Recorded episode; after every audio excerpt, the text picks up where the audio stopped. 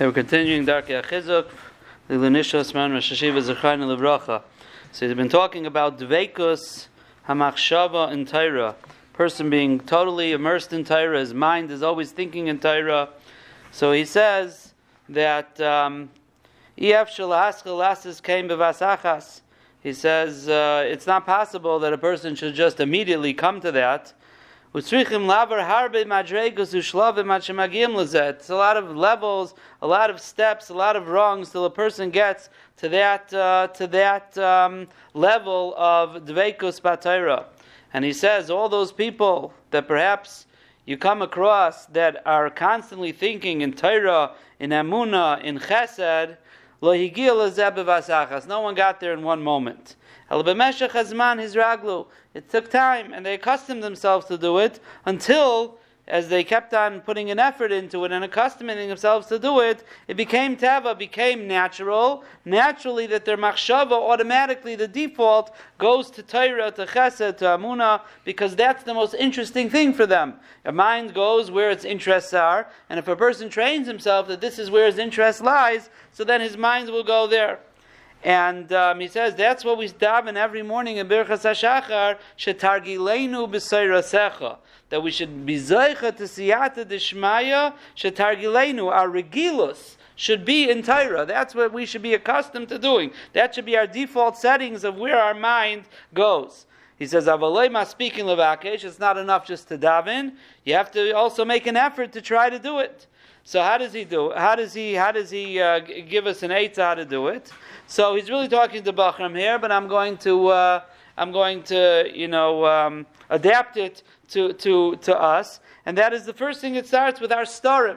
When we're learning, a regular learning starim, a person should try that should be totally immersed in the Seder without mind wandering, trying as much as possible. It might start off first for five minutes of the Seder, ten minutes of the Seder, whatever works to do, a person could try to, for some time, put all of their, uh, their, their concentration and their mind should only be in one thing. And even if a person's mind starts to stray a little bit, to come right back to the sugya. And, and if you do this during your own starim, that's where it starts. The starim you're learning anyways. So if you start being marga yourself during the starim, that this is where my focus should be. And he says, Kimuvan also, it's understandable, and this is his theme throughout a lot of the Sefer, that is, depends how a person's learning. Person has to make sure that the learning is lefi kaichai, lefi tivai, what is the, the, way his teva to learn is, what he has interest in, in if the things are not gishmak in the learning,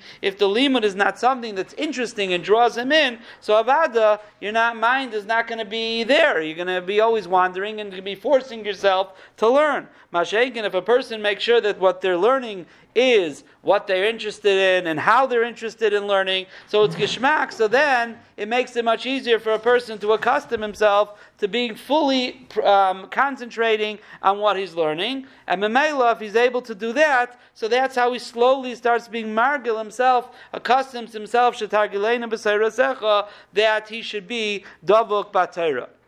And he says, and he says that this is the pshat in the Gemara. If you want to know how far this could go, the Gemara in Taina says that they asked Rav Adda bar Ahava, "Bama harachta yamim." Why were you zoichet harichas yamim? So he said.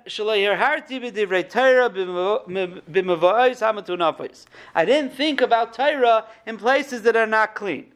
So he says, well, what's the chiddush in that? It's also to think about Torah in places that are not clean. So you get special schar, arichas yamim, for not thinking a Torah in those places. He says, look in the Maharsha what the Maharsha says. But he says, the fee, the way we're explaining, the pshat is that Rav Adda bar Ahava's mind was so connected to Torah, and he was so accustomed to thinking Torah, that it was very hard for him not to think in Torah. We had to make an effort not to think in Torah. His default of what was going on in his mind was thinking in Torah. Torah was always interesting to him, and Mamel, that's where his mind went. So Mela, when he came to a place that was Mavois Hamatunafais, it took extra effort for him to stop himself from thinking in Torah. For that, he got schar. And he says, if he would have thought in Torah, could be he wouldn't have been over on Isser. Ay, it's Aser. He's an honest. What should he do? He can't do it. It's about Karchai. His mind is going there about Karchai. And um, the. Um, the, the Gemara in Zvachim says that someone who thinks in Divrei Torah, la'oinsai b'mevayis hamatun because he has no choice, he's taken out over an Isser. But Rav Adda bar Ahava acted with Chasidus, special Lifnim Mishuras Hadin. He made an extra effort not to think in Divrei Torah, even though it was hard for him. For that, he got special schar of Arichas Yamim. Um, he says, "He karti gam adam bal madreg." He says, "I knew someone in our generation. It was also very hard for him to stop thinking in Torah and Mekaymas Asurim, and he used to had all types of eitzes to try to get himself not to think in the Divrei Torah in these places because that's where his mind went." And Adarabba, that's where the Yetzer Hara for sure comes along and tries to even be Ma'ir even more. Right? So all the, you know, all of a sudden you're like in the middle of the shower and all of a sudden good shot and falls in your head. You know what I mean? It never happened while you were eating, a good shot and Taisus came into your head. All of a sudden, why? Because that's where the Yetzer Hara comes along with Takar Adavar Aser. So he says, this is how far it could go. And this is the Teva, how far it could go. But none of these people got there in one shot. Every, no one was born this way. He says, he says, he says, Chazal um, no, that's not what I was looking for. He says, um, uh, okay, this, uh, I don't see what I'm looking for. He's, oh, he says, Rayim, we see that Dveikas HaTorah is shaykh, that a person could be so davuk about Torah that he has to really force himself not to think in Torah. But again, Amnan loinoldim in Dveikas B'Torah Nobody, nobody was born this way. It went step by step, and it starts again, he reiterates, it starts again with your regular starim. With your regular starim to try to be as focused as possible. And even if you can't, for the full Seder, at least for a part of the Seder, the beginning of the Seder, to be as focused as possible. And slowly but surely, if it's geschmack and it's interesting, and you work on being focused, slowly becomes a teva. And if you dive into the Rabbi Nisham v'siyata dishmaya, shetargilenim b'seiresecha, this is how far a person could come to be davak batera. Bez Hashem will continue tomorrow.